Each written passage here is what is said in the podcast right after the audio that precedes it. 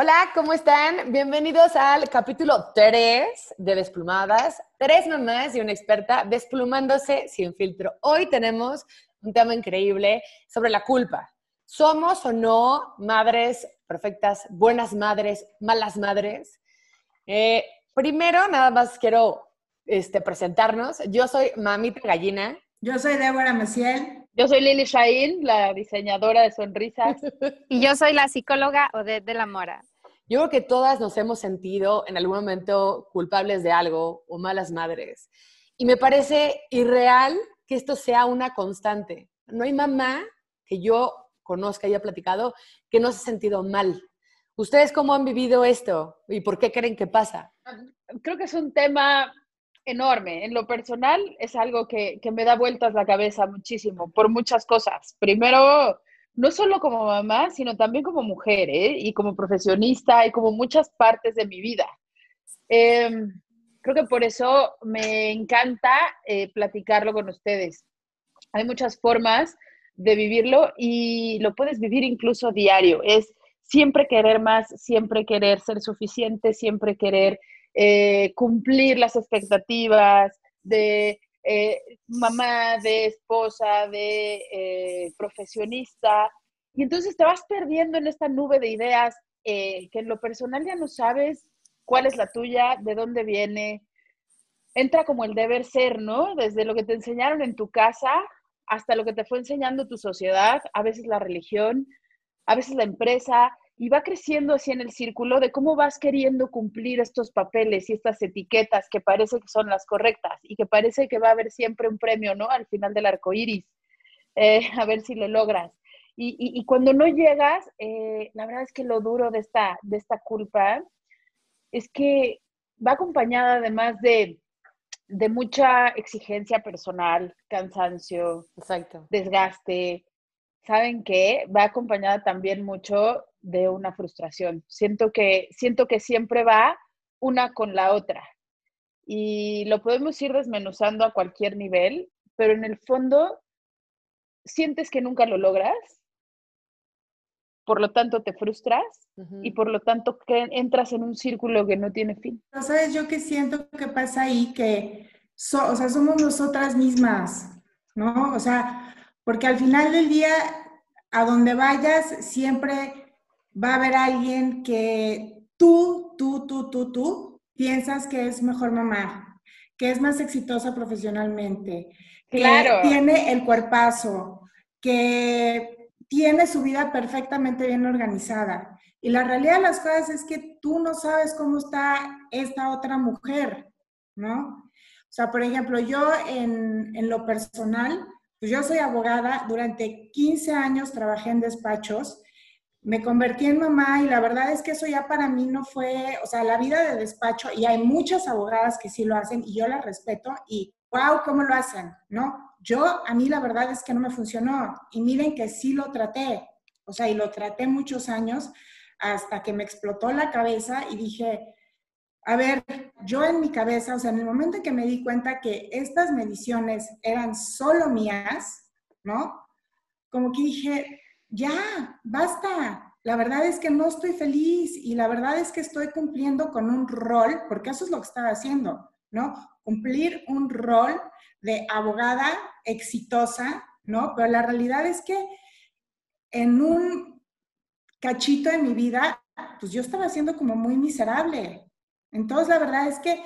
Además, ¿cuándo llegabas a ser la abogada exitosa? ¿Estás de acuerdo? Pues sí, porque esa era la otra. o sea, porque esa era la otra, ¿no? O sea, yo nunca aspiré a ser la socia del despacho, porque yo veía todos los sacrificios y todo lo que hacen los abogados para llegar a la sociedad. Y la verdad es que yo sí dije, o sea, yo siempre lo tuve muy claro. Y eso fue un error que tengo dos hermanos abogados. o sea, y los dos me dijeron, ese fue un error que tú siempre cometiste, porque cada que yo tenía mis evaluaciones anuales y me decían, sí, te vamos a dar más responsabilidad y no sé qué, yo sí, sí, sí, todo eso está muy bien. Y cuando llegábamos al tema como que de la sociedad o del siguiente paso o de la oficina de ventana, yo así de, pues a mí no me importa la oficina de ventana porque yo vengo aquí hasta las dos y media, tres de la tarde y me voy a trabajar a mi casa y tengo una vista divina. Entonces como que nunca me pudieron poner como esta zanahoria, ¿no? Que pues a lo mejor fue un poquito en mi perjuicio y como que cuando me topé con esa realidad, sí fue una cosa como súper dura, ¿no? Porque ya que me salí de, de, esa, o sea, de esa vida corporativa, como que sí fue así como, como que un golpe de realidad de, ah, ¿y ahora qué voy a hacer?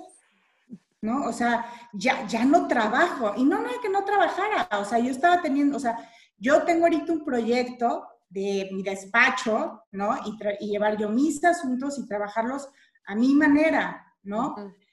Y, pero ese de, ay, ¿y qué va a decir la gente? ¿Y cómo me van a ver? Y esa es la parte como que yo siento que es como bien difícil, ¿no? O sea, como que siempre nos estamos sintiendo miradas y juzgadas y, no, y la verdad es que al final del día, si no te hace feliz, pues ¿de qué te sirve hacerlo? ¿No? O Pero sea, tú, pudiste entonces quitar como que esas miradas eh, y pudiste estar tranquila con tus decisiones o, te pesan, o sí te pesa lo que... No, hubo mucho tiempo que me pesaron, muchísimo, ¿no? hasta que te digo, o sea, como que, porque te digo, yo sentía que la gente me, nunca nadie me dijo nada, ¿eh? O sea, ojo, nunca nadie me dijo nada. Pero yo en mi mente loca, ¿no? Decía, ay, es que seguro van a decir, y es que seguro están diciendo, y es que seguro, hasta que un día dije, güey, este tiene que parar en este momento, porque la única que está fregada y jodida pensando todo esto soy yo, porque la realidad de las cosas es que yo no sé si la gente, igual ni les, importa, ¿no? Pero yo aquí, mi mente loca, ya se hizo toda una historia, ¿no? De seguro me ven feo y seguro me están criticando y seguro están diciendo. Y la verdad es que ni sé, y si sí, pues tengo más seguidoras que nada más andan hablando mal de mí, ¿no? Pero sabes que yo, creo que no es tu mente loca. O sea, yo me acuerdo que desde que tenía, pues no sé, que era chiquita, por ejemplo, 11, 12, empezaba ya a notar cosas diferentes, ¿no? Yo tengo un hermano. Entonces, los dos de chicos, de niños, nos sentíamos similares, ¿no? Teníamos como que las mismas oportunidades o nos veían de cierta manera, jugábamos igual y mientras yo fui creciendo y me fui convirtiendo en niña, bueno, de niña mujer, etcétera, se me empezaban a poner más cosas a mí y que decía, pero ¿por qué? O sea, por ejemplo, la parte de ser bonita. Era mucho más importante que yo cultivara verme bien que estudiar más. Y tampoco era una cosa que decían, ¿no? No era una cosa de, ah, si tienes que ser así, o sea, no, pero entre sutilezas y comentarios, eh, reuniones en familia o de amigos, pues empiezas a escuchar cuáles son los valores o cómo es que una mujer es más deseable o vale más o etcétera. Entonces, yo empiezo claro. desde muy chica que los valores que hacen a una mujer así, wow, pues es cuánto pesa, qué talla tiene, qué, lo bonita que es, lo popular, si por ejemplo me acuerdo que ayudaba a alguna fundación, o sea, era como un rollo muy raro que, siendo chica y yo me sentí como, pues no sé, o sea, no me sentía tan femenina, si quieres, eh, a los 15, 16 me sentía pues, no sé, diferente. Sí empezaba y era muy notorio para mí como ya de repente yo tenía que jugar a un rol y ese rol no me gustaba. Me acuerdo que hasta tenía un, chavo, yo tenía en algún momento 19, 20, y llegó un chavo de 26 que ya tenía eh, una empresa, y entonces él empezaba a tipo tirarle la onda a mis papás porque les mandaba eh, canastas y vinos, y yo así, ¡Ew! O sea, a ver, dígame a mí. exactamente. ¿Qué está pasando? O sea, pero tú ah, o sea, desde, puede ser, o sea, porque nomás son, son, las mamás, o sea, desde, desde chicas ya las mujeres como que traemos cosas que, como tú dices, Debbie, no están enfrente, pero sí están, ya sabes, o sea, no, no te Pero sabes que, Ana, muchas veces, además, eso que dices es súper interesante porque además muchas veces somos las mismas mujeres.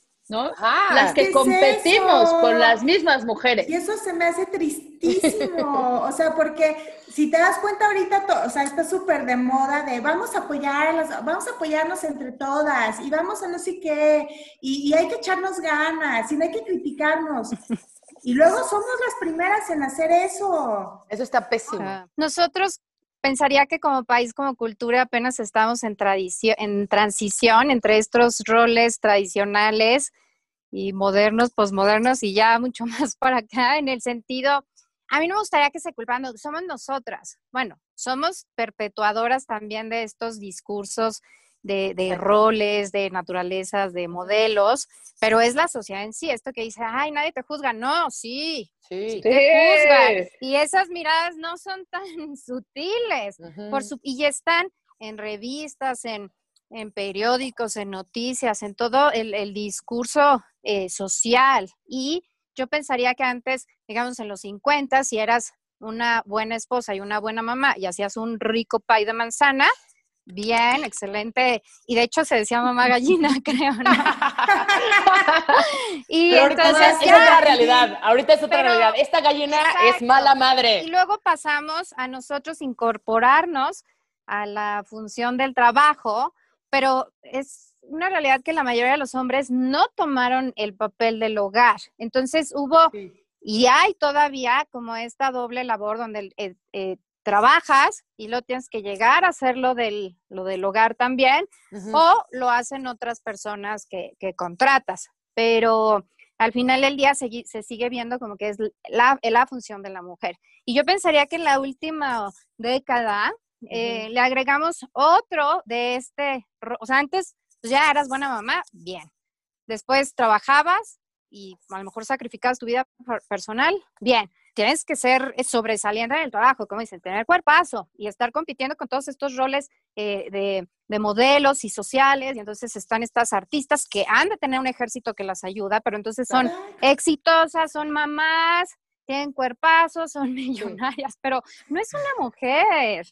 Yo pensaría que atrás de esas grandes mujeres hay, hay muchas otras mujeres y nosotras muchas veces podemos ser una mujer con una ayuda o simplemente una mujer y entonces Sí, cuando no cubres todos estos roles y modelos de super mujer, entonces vienen las culpas porque no eres suficientemente buena mamá o no eres suficientemente buena en el trabajo y entonces nunca eres suficiente, vienen este desgaste, frustración, culpa, tristeza, Exacto. etcétera, y críticas, que sí las hay.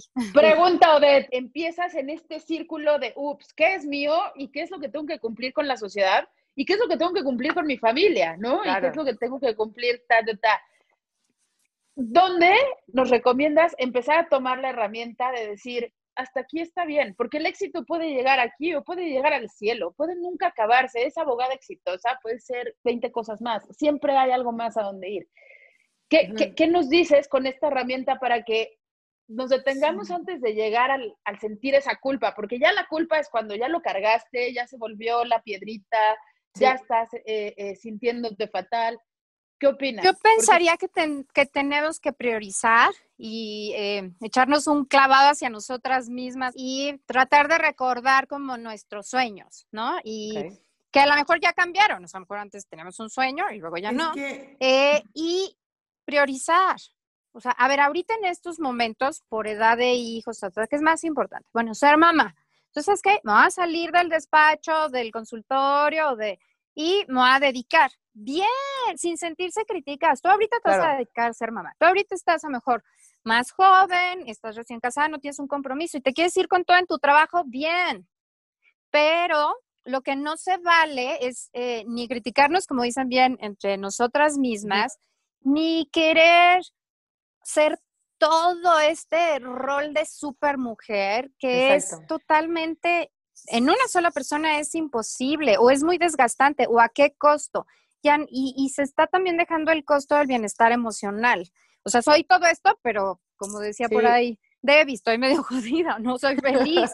Cuando esa debería No. ser la meta. De acuerdo. Pero lo peor es que como que ni cuenta te das que, o sea, estás tan en este rollo, ¿no? De tengo que ser buena mamá, tengo que ser buena Sí. esposa, tengo que ir bien en el trabajo, tengo que ser la mejor amiga, tengo que ser buena hija, tengo que hablarle a mi hermana, tengo que olvid- no olvidarme de mis abuelos. tengo- que de repente dices, ¿y yo dónde quedo? Y yo creo que es cuando pues, nos exigimos tanto y sentimos que no llegamos. ¿no? O sea, no, no sé si me explique. Yo no sé si está bien o no, pero la verdad es que llegué hace varios años y dije, no, ya, yo voy a ser una mala mamá en el sentido de que no, no voy a ser suficientemente buena para nadie más que para mi familia. Y sé que, por ejemplo, el tomar la decisión de divorciarte, el tomar la, la decisión de, de trabajar, de, por ejemplo, tener una hora de ejercicio, todo está mal para mucha gente.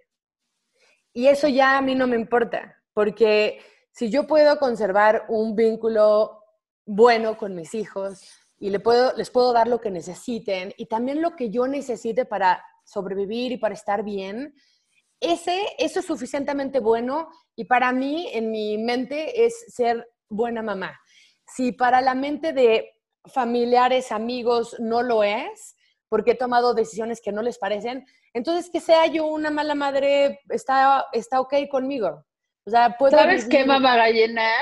Estoy de acuerdo contigo, pero en ese sentido sí, pero yo digo, yo te conozco y te conozco como mamá. Eh, yo le pondría que eres una mamá alternativa. Y yo también. Ahí les va mi idea.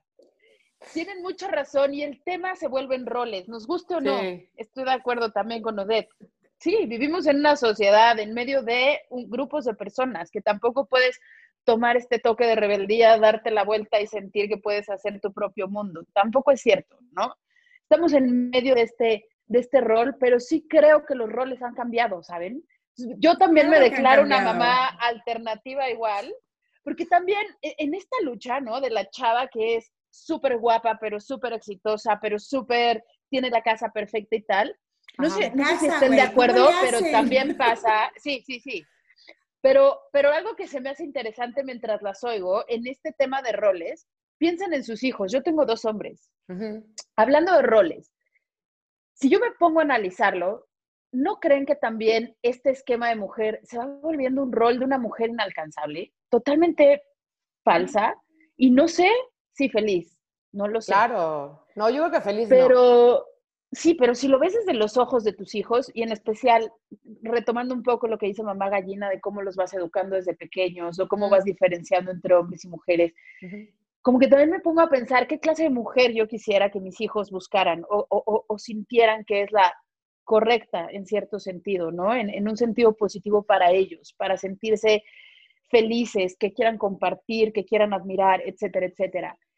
Y lo que hasta, hasta ahora sí puedo decir es, es que se trata un poco de encontrar esta, renovar los roles. Yo creo que no me declaro tampoco al otro extremo de soy una mujer que no necesita nada, porque también se me hace demasiado extremo y peligroso, pero sí creo que lograr este equilibrio, ¿no? En, en, en renovar y volverte esta mamá alternativa que dice mamá gallina totalmente, de, de renovar el rol, ¿no? sí puedo ir a trabajar y sí puedo soltar y sí puedo dejar un poco a mis hijos. Sí, yo pensaría, mi sugerencia es que dentro de estos roles que hay, una, ahorita hay un una infinidad, antes pues tomabas uno y ya está bien. O sea, va, yo les sugiero que, ah, yo tomo este, más este, más este, y ya no pierdo mi esencia y mi equilibrio, pero no tener, porque entonces es como estos malabaristas de, a ver, eh, hazlo con 10 pelones, no puedes, no, Entonces, ¿o a qué costo? Y eh, porque hemos aprendido, por ejemplo, hubo estos, ¿recuerdan este modelo también, por ejemplo, de, e, era un hombre, así como ochentero, con su celular, que muy pocos tenían celular, que hay muchas películas, ¿no? Donde está en Nueva York y entonces no come y es súper exitoso y todo eso. En la realidad, ¿qué creen que pasó con esos hombres? O sea, los 40 ya estaban out, estaban enfermos, cansados, sin vida. Y a lo mejor, bueno, tuvieron 10 años de un crecimiento gigante, pero no, no hay un balance. Yo pensaría que, exacto, esta mamá alternativa debe ser de, dentro de tus prioridades, de estos roles, cuáles van contigo y cuáles son impuestos. Yo también les digo mucho, por ejemplo, que, que vayan al, escojan el colegio eh, o el grupo de mamás que vaya afín a ti, ¿no? O sea, hay, ahí este, hay colegios donde las mamás parecen de pasarela de verdad en, en, las juntas y hay otras donde pues llegaron como pudieron llegar y qué bueno. Sí. no, pues como que cada quien... Llegar, Oye, ¿hace, ¿hace, cuánto que no se ponen unos tacones, no? O sea, no, bueno. no voy en tacones a dejar al niño. Bye. No, yo nunca he dejado a ningún niño en tacones. O sea, se me hace como, a ver, ¿dónde voy?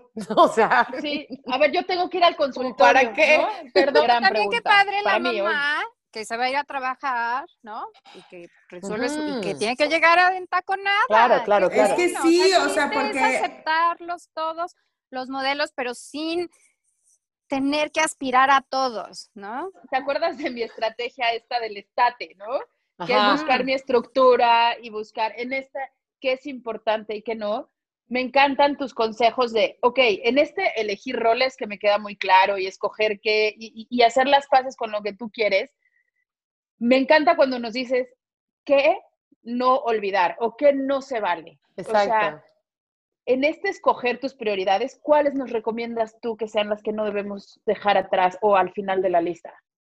Bueno, definitivamente el cuidado de los hijos no debe quedar en, el último lugar, ¿no? Este, yo siempre, yo sí les digo exacto, como dijo Ana hace ratito, o sea, tu familia sí debe de ser, porque en un trabajo, digo, si vas a ser como una persona muy orientada al trabajo, eh, bueno, eso tienes que ser como muy honesta, pensaría yo, cuando también te casas y cuando tienes hijos. ¿Cuántos hijos vas a tener? Porque, pues sí, tener cinco hijos y ser súper exitoso en el trabajo, volvemos a lo mismo, cuesta mucho trabajo. Entonces, eh, ser, y, y, lo que ha pasado también, que, que ya no, ya ahorita está un poquito más balanceado, lo que yo he visto en mi experiencia, sí hubo una época donde el hombre orientado al trabajo, la mujer orientada al trabajo y los niños, o sea, sí tuve yo una época muy fuerte en el consultorio de niños cuidados, por ejemplo, por las abuelas, lo cual, digo, si no tienes otra opción, qué bueno, pero pues una abuela es una abuela consciente, ¿no? Entonces, este, da dulces, eh, pues ya es abuela. O tuvo otros métodos, como les decía. Entonces,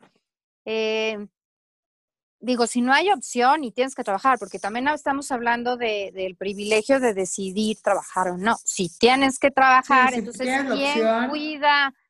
¿Quién cuida a tus hijos? ¿No? Entonces, la abuela o una, una, una nana, este, y qué tipo de, qué tipo de nana. Entonces, este, yo pensaría que sí no hay que olvidar eh, sobre todo la, educación emocional de los, de los hijos, ¿no? Y, ahí hizo pesar como los pros y los contras de, trabajar dentro de tus posibilidades. Otra de las cosas de las que de verdad yo siento que casi nadie habla es el bienestar emocional, ¿no? Ese yo lo rescataría de ahí dentro de, que sí está, pero como... Claro. Pues nada más si soy la mamá yogi o la mamá fitness, pero si quitas ese grupo, pues muchas no está el bienestar este emocional, como también traerlo y no olvidar la esencia. O sea, a ver, si estoy trabajando, estoy trabajando como también para cooperar en la economía del hogar o para ir alcanzando metas, porque entonces luego se pierde el balance. Pero sabes qué, Odette, ahí sí, híjole. Yo he hablado muchas veces de una cosa que se llama eh, como estrategias de maternidad. Y en algún momento yo me casé con la idea de, perfecto, el hombre va a hacer esto, entonces yo dejo de trabajar, voy a estar con los niños. Y ya casi, no estamos en el 50, pero en México, pero ya casi el 50% de los matrimonios acaban en divorcio. Y en México, y también en muchos otros países, se vuelve injusta esta condición. Entonces a la mamá se le pide todo. Se le pide que trabaje, que mantenga la casa, que eduque, que sea ¿entiendes? El hogar, o sea, bla, bla, bla. Y entonces también veo a mamás que se están desbordando porque no tienen un seguro, no tienen un trabajo, tienen que pagar muchísimo. Entonces, parte de lo que yo he hablado es mucho de esta realidad de que no es de que te vaya a pasar, pero es que hay que tener un plan B. Y puede ser que no necesites trabajar, pero sí es importante que tengas un modo de, o sea, mantener a tu familia si algo pasa. Porque ahorita puede estar increíble que tengas un matrimonio y estén los dos y shalala. Pero si algo le pasa a, tu esposo, pierde el trabajo, tiene un tema de salud, tú, que eres una persona inteligente gracias a Dios sana y lo que sea, tú vas a tener que mantener la casa. Entonces, ¿cómo le vas a hacer?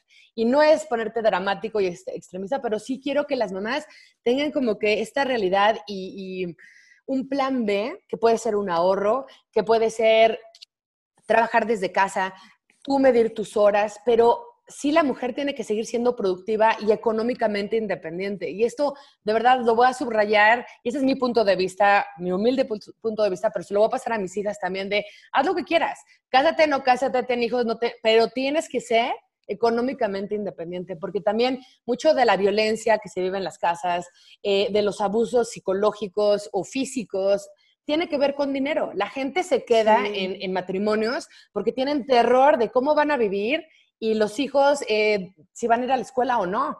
Porque hay muchos señores, no todos, que dicen, ah, perfecto, te quieres divorciar, pues a ver cómo le haces, a ver cómo pagas todo. Y tus hijos, pues no los voy a ver. Y, entonces hay consecuencias horrendas, a pesar de que tú puedes tener razón, a pesar de que es una situación súper tóxica, que lo mejor sería divorciarte, por ejemplo, pero no puedes, no te puedes salir al menos de que la mujer tenga un ahorro, al menos de que sea económicamente independiente. Entonces ya se vuelve una relación justa de, ok, tú y yo decidimos estar juntos porque nos sabemos y qué padre. Y entonces funciona. Pero si estamos abajo, no jala. Además tiene una trascendencia a muchísimos niveles. Trasciende así a tener tu independencia, a tener un poder de decisión, pero también trasciende a este balance de los roles que estamos platicando, ¿no? Es cuando yo apoyo, porque también el hombre tiene, tiene su tema, ¿no? Que sea el hombre el que tiene que cargar con todo, y si un día se enferma y si 20 cosas pueden pasar, ¿no? Pero, pero tiene una trascendencia a muchísimos niveles, eh, a sentirte útil, tener esa capacidad para tomar decisiones, tener esa, ese ejemplo para tus hijos. Eh, estoy totalmente de acuerdo contigo. Y además de eso, es donde empezamos a tener que evolucionar con estos roles. De, de, yo, yo, diría que que hoy en día un verdadero hombre, antes a lo mejor era el que sabía manejar una pistola en el oeste y a lo mejor fue cambiando, ¿no? Antes el que ganaba el premio al mejor empleado, no lo sé, pero en, en mi escala también hoy el mejor hombre es el que sabe apoyar a la mujer en la casa, el que lava los platos, el que puede decirle a una mujer te quiero y el que puede llorar en frente de sus hijos. Eh, es, esa evolución de roles la que, la que me encanta, la que, la que a mí me, me hace que, que nos va a llevar a vivir mucho mejor y esta cuarentena al estar más cerca familiarmente, también físicamente y emocionalmente, es una de las cosas que podemos evolucionar en, en decir, ok, somos un equipo, ni tú estás acá y yo acá, ni, viceversa, es siempre seremos un equipo para sacar esta familia y este equipo adelante, ¿no? Es que es, es justo eso, o sea, yo desde el día, o sea, si a mí algo me enseñaron mis papás, ¿no? Y, pues es algo que, que, pues acabas de decir tú, ¿no, Ana? O sea, a mí mis papás siempre me dijeron, tú tienes que ser independiente. Bien. O sea, a ti lo único que nosotros te vamos a poder dejar es una buena educación, ¿no? Entonces, pues sácale provecho. O sea, porque es lo único que tú, o sea, porque te podemos dejar una super herencia, pero te la chiflas en un segundo y luego qué, ¿no? Entonces, a ti te vamos a dejar una educación para qué? Para que tú siempre seas independiente, ¿no? Claro que queremos que te cases y que tengas hijos y que tengas una familia y, ¿no? Porque, pues, bueno, así son mis papás, ¿no? Y la verdad es que yo soy muy feliz con mi marido y, mi, y mi familia que he hecho, ¿no? muy bien. Pero la verdad es que sí, a mí mis papás siempre me dijeron, o sea, tú tienes que valerte por ti sola, ¿no? Y desde el día que yo me casé, la verdad es que pues Manolo tiene sus cosas, yo tengo las mías y por supuesto que los dos aportamos en equipo, ¿no? Como dices tú, Lili, ¿no? A la casa. Y todas las decisiones siempre las hemos tomado en equipo, que algunas han sido más difíciles que otras, sí, claro, ¿no? Pero si tú quieres estar con esta persona y, y de veras quieren trabajar en equipo, la verdad es que sí, en algunas decisiones uno tiene que ceder, ¿no? Y al otro no le tiene que pesar, y esta es la parte más difícil, ¿no? no como que no guardar este rencor, ¿no? Te hicimos lo que tú querías. No, porque, o sea, no, porque me ha pasado.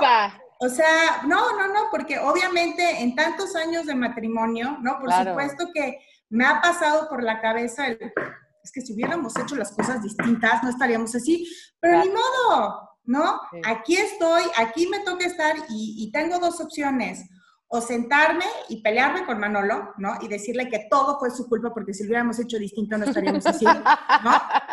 O, ¿no? Pues decir, a ver, y seguir adelante, porque pues, si no... Debbie, entonces yo estoy de acuerdo en que el, el monstruito este de la culpa que te aventaste, que me encanta, el no sirve para nada. Cuando tú, Lili, le preguntaste, ¿cuáles, o sea, cuáles son las cosas que no podemos olvidar? En mi experiencia, cuando que en el primer capítulo les platiqué que me dio una depresión espantosa. Sí.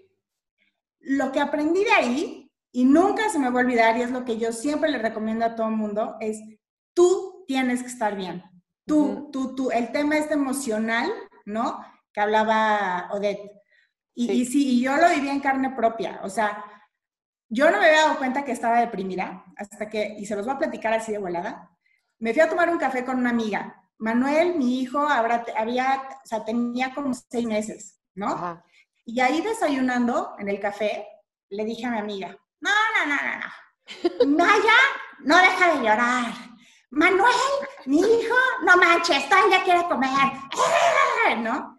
Y me dijo mi amiga, oye, arriesgándome a que me tires el café hirviendo en la cara, ¿no crees que estás deprimida? Y yo le dije, por supuesto que no, o sea, porque veme, o sea, yo estoy aquí, y ya voy a regresar a la chamba, y no sé qué. Y me dijo, güey, Maya, pues es una niña de tres años y Manuel acaba de nacer. O sea, no puedo creer todo lo que me acabas de decir. Sí. Y como que me quedé pensando y dije, pues, podría ser, te voy a dar el beneficio ah, de la pues mira, ah, pues puede ser. Y entonces pues ya le hablé a una coach y la empecé a ver, ¿no? Y la verdad es que me dijo, sí, o sea, ella me explicó, hay, y a lo mejor ahí Odette nos puede enseñar, ¿no? Me dijo, hay muchos tipos de depresión, o sea, porque para mí la depresión era estar encerrada en tu cuarto, llorando, tirada al drama, ¿no? Y me dijo, no. Sí, sin bañarte. Ajá, me dijo, eso o sea, esa es una depresión, hay muchas, ¿no? Y, pues sí me dijo, pues sí, sí, sí, tú tienes aquí un poquito de depresión y la verdad es que fueron dos años de, pues sí, terapia con, con esta persona que la amo y la adoro. Lo que aprendí de ese tiempo es, si no estoy yo bien, no estoy bien con nadie, ¿no? Claro. Entonces me peleo con Manolo, me peleo con mis dos hijos, digo que mi bebé de seis meses, que es un lindo, me pesa y que no me deja hacer nada y que ¿Por qué? Porque yo estaba emocional, mental y físicamente agotada. ¿Por qué? Por tratar de llenar todos estos roles, ¿no? ya voy a regresar a la chamba y tengo que regresar perfecta, ¿no? Pero Manuel no me deja dormir, pero ni modo que no le dé pecho en la noche, pero ni modo que... ¡ah! O sea, cuando llega un momento, igual y estás un poquito débil y de repente llega como una ola de culpas, ¿cómo, cómo le haces? Creo que al principio es eh, intentarlo sin que necesariamente venga la verdad, del fondo, porque creo que no es fácil. Creo que, creo que tampoco somos máquinas que nos aprieten un botoncito y todo lo que estamos viviendo a veces es nuevo. O sea, siempre la vida va en continuo movimiento y en continuo cambio. Entonces, en lo personal, es, eh, de verdad, mi estate me ha ayudado mucho. Es, es primero detenerme a analizar antes de llegar a la culpa la culpa me encantó lo que dijo Debbie. Es, este, es este monstruito que al final te carcome, donde todo el mundo tiene la culpa. La culpa ni siquiera debería de existir esa palabra. Es un concepto que no nos sirve para nada. al principio es, es, es práctica, no es automático, no es que, ay, ya, se me pasó y, como lo que decíamos de, pues renuévate y ya. No, es, es, ah, ok, vamos a detenernos un poco y hago mi estructura, ¿no? Mm, ¿Qué es de esta situación realmente buena? ¿Qué, qué, qué, ¿Hasta dónde llega el daño o hasta dónde llega lo que es importante y lo que no? Pero sí he aprendido a no llegar hasta la culpa. Como que sí hay un pasito antes en donde te das cuenta de que tú eres lo que tiene derecho, tú puedes estar bien y tú estando bien, uno, es algo que nadie te puede quitar. Y dos, es a partir de ti donde todo lo demás está afuera cuando te das cuenta que lo demás está afuera, te das cuenta de lo poderoso y lo fuerte que eres, no, no para aplastar a los demás, no es ese tipo de empoderamiento, es un empoderamiento más individual y, y, darte cuenta de a través de lo que agradeces y lo que tienes, tienes también toda la capacidad para resolver eso que está afuera de ti. Y entonces la culpa se va como saliendo del proceso, se va saliendo de los pasos y, te empiezas a sentir capaz de. Yo, yo cambio la culpa por ser capaz de resolver lo que sea. Y si en ese momento no lo puedes resolver, pues, ¿qué crees? Resuelve lo que sí puedas resolver. Yo quería decir que no hay sentimientos malos ni negativos. Es simplemente cómo los vivimos y lo que hacemos a raíz de eso y lo que nos hacen sentir, que se llaman sentimientos secundarios, ¿no? Es como, a lo mejor este, estoy triste, tengo una depresión postparto y además me siento mal la madre porque quiero dormir. Mm. O sea, lo que no Mm. está mal sentirte o triste, o tener una- sino muchas veces es lo, lo mal que nos hace sentir ese sentimiento. En, es- en relación a la culpa, yo diría que hay, la culpa puede ser sana, hay dos tipos de culpas, por así decirlo, dos formas de sentirlo, la sana y la insana, así le llamo yo en terapia. La sana es cuando te equivocas, o sea, como si yo ahorita estuviéramos juntas, tiro mi vaso de agua y mojo a una de ellas y, ay, lo siento, te ayudo, lo seco, te lo preparo. Y e- ese de la regué fue un accidente, me equivoqué, chin, y trato de remediarlo, repararlo. Es maravilloso porque es lo que te hace como convertirte en una mejor persona. La culpa insana es cuando em, no, no logras como aceptarla o estás sintiendo culpas de las que no, de, de cosas que no deberías de sentir culpa.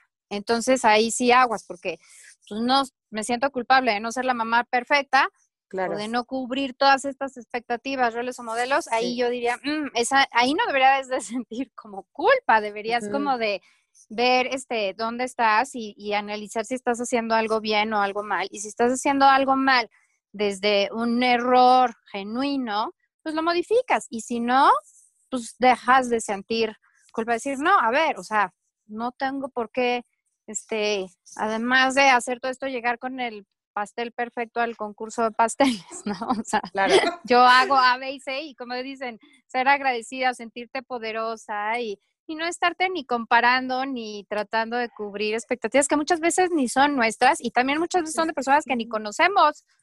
Centrarse en la familia, o sea, esto es un programa de mamás, centrarte en, en- en- en el bienestar tuyo y de tus hijos y de toda tu, tu familia, ¿no? Después de todo este proceso yo que pasé, no, como que ya cuando me empiezo a sentir súper agobiada, ¿no? De, ay, es que no puedo hacer esto y tengo que hacer esto y tengo que... bla, bla, bla, bla, bla", ¿No? De entrada, o sea, como dice Odette, hago mis prioridades, ¿no? Digo, a ver, ¿qué tiene, o sea, qué es lo más urgente, qué es lo que tengo que sacar ahorita, qué es lo que tiene que pasar ahorita, ¿no? Sí. Eso es como que lo- el punto número uno.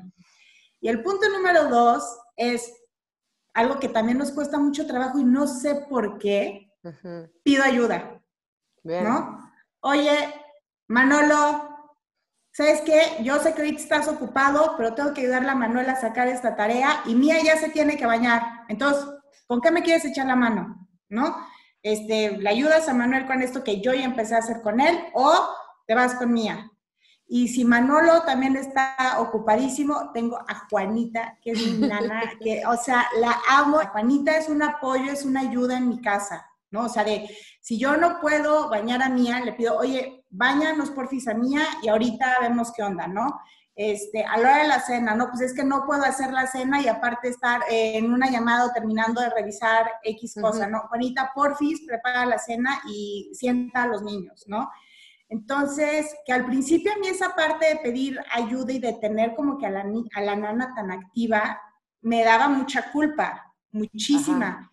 Hasta que hay un momento en que dije, es que no puedo hacer yo todo, ¿no? Tienes tres Y- hijos, Debbie. No, no se puede absolutamente todo. No, Y había manera. O sea, Pero te digo, o sea, yo me sentía mal, porque es que estoy aquí en la casa y pues que me cuesta ir contestando el mail en el celular y aparte estar picando la fruta y aparte estar hablando con Manuel y aparte, no, ¿no?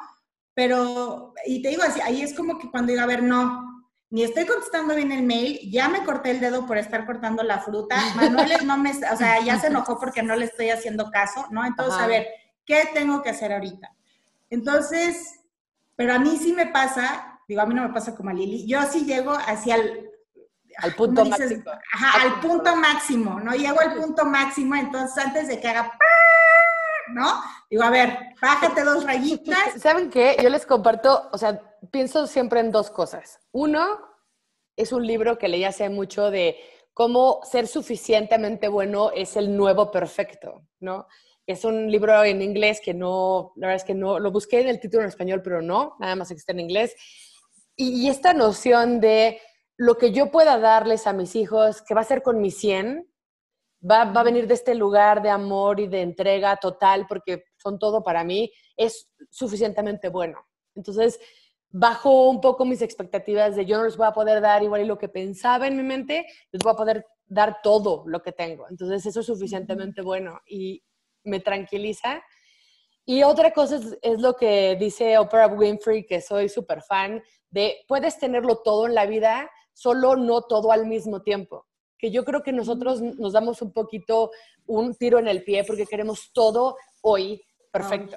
Entonces, tal vez sí vamos a poder ser, eh, no sé, las empresarias, emprendedoras, pero no cuando tengas un recién nacido, ¿no? Tal vez tiene que haber una etapa, como decía Odette, un, poco, un poco nos vamos organizando y no pidiéndonos tanto y exagerando tanto que lleguemos a explotar y que digamos, es que tengo que hacerlo todo bien y sola.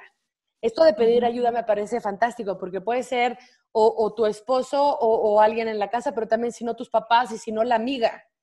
Digo, la verdad es que, por ejemplo, Lili y yo tenemos una relación de, pues estamos en una situación similar, eh, eh, somos mamás solteras, ¿no? Divorciadas, y sí tenemos un pacto de, nos echamos la mano.